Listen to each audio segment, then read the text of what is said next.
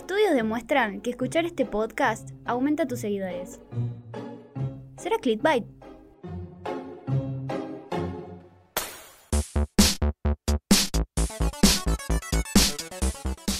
Hola Juli, ¿todo bien? Todo tranqui, Mari.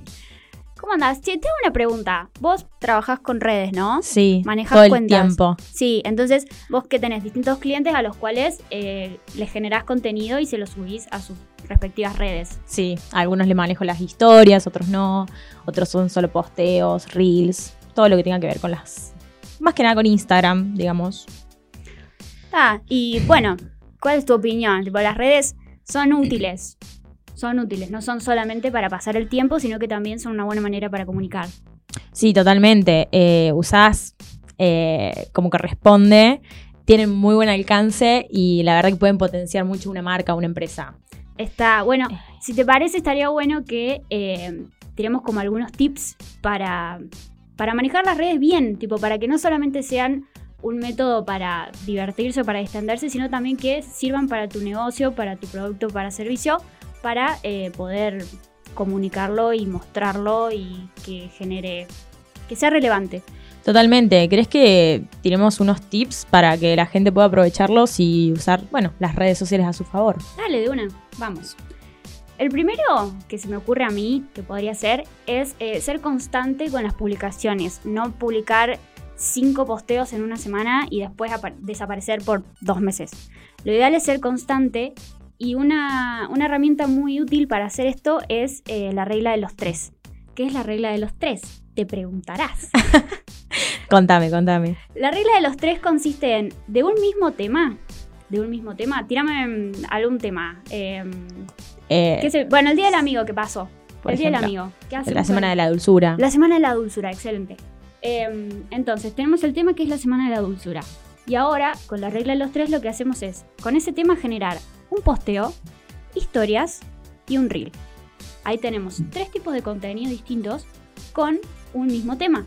Entonces, Y con diferentes alcances. exactamente. No todo el mundo consume lo mismo. Entonces, también teniendo en cuenta que cada tipo de contenido tiene eh, su objetivo. Un reel puede ser para mostrar algo, un posteo puede ser para informar sobre ese mismo tema y las historias se pueden usar como refuerzo a lo último para preguntar si te gustó el posteo, qué le agregarías, qué le sacarías. Entonces, ves, ahí generamos un montón de contenido. Recién generamos un montón de contenido con un solo tema. Algo que nos cuesta mucho cuando trabajamos. Sí, generar contenido. Pero bueno. No, también las historias, bueno, sirven mucho para interacción, para hacer eh, crecer y posicionar la marca en Instagram. Totalmente. Bueno, otro eh, puede ser también definir a quién le vas a hablar, que es un poco lo que hablábamos en el capítulo anterior, en el episodio Sí. anterior.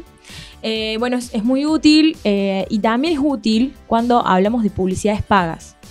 Cuando queremos hacer una publicidad tenemos que definir muy bien a quién le vamos a hablar porque eh, eso va a cambiar totalmente a, a quién le va a llegar nuestra publicidad. hablando de que también va a ser plata mejor invertida, porque una vez que vos definís bien tu público y sabes que a esta persona les va a interesar, es plata bien invertida y no que se pierde en una persona que no consumiría nuestro producto. Totalmente, porque bueno, cuando vamos eh, cambiando rangos de, ubicación, de edad y todo eso, podemos acortar la brecha a la que llegamos y eh, nuestra plata va a estar dirigida a todo ese público y obviamente va a tener mejores resultados. Bueno, otro, otro tip que particularmente a mí me interesa un montón porque más que nada me gusta cuando lo hacen conmigo y me siento identificada, que es responder los mensajes o las dudas de tu audiencia. Eh, siempre estar atento a esa parte del inbox y contestar todos los mensajes que llegan o intentar contestar la mayoría, ya que podés estar brindando información, la gente puede tener preguntas, los puedes ayudar a concretar una venta eh, y aparte se, se sienten parte, o sea, se sienten como incluidos y se sienten que son escuchados y que los tenés en cuenta y que la comunicación va y viene, no es solamente yo te hablo a vos, sino que vos también podés hablar conmigo, yo también te voy a escuchar y voy a tener en cuenta lo que me estás diciendo. Totalmente. Eh, es, muy lindo cuando una marca se, se copa en esa, porque si no, sentís que está como fuera de tu alcance, digamos. Entonces que te contesten eh, te hace sentir parte. Bueno, otro tip puede ser también humanizar tu red social. Eh, saber quién está detrás, porque no es lo mismo tener una red social que tenga solamente flyers o reels, pero que no aparezcan personas, a que aparezca una voz, una mano, una cara, eh, no es lo mismo y la gente siente que le está hablando a una persona más allá de a una marca. Claro, es ponerle cara a la marca, básicamente. Básicamente es eso. sí. Mostrarte y decir, mira, yo hago todo eso que vos estás interesado en consumir. Bueno, no solamente está bueno que se muestre el producto o servicio, que de hecho hay que hacerlo, pero tampoco demasiado, sino que se le puede dar una vuelta de rosca a la cuenta y mostrar, por ejemplo, partes del proceso productivo de este producto o servicio, mostrar cómo se hace. Supongamos que tenemos una fábrica de frascos, eh, entonces también está bueno mostrar qué usos le podés dar. Alguien capaz me los compra para eh, usarlos de vasos, otra persona capaz los compra para usarlos de floreros. Eh, cada uno le pone su propia, su propia creatividad, su propia impronta. Y eso está bueno también mostrarlo y, y decir, che, mira, yo vendo esto, pero vos lo puedes usar como vos quieras.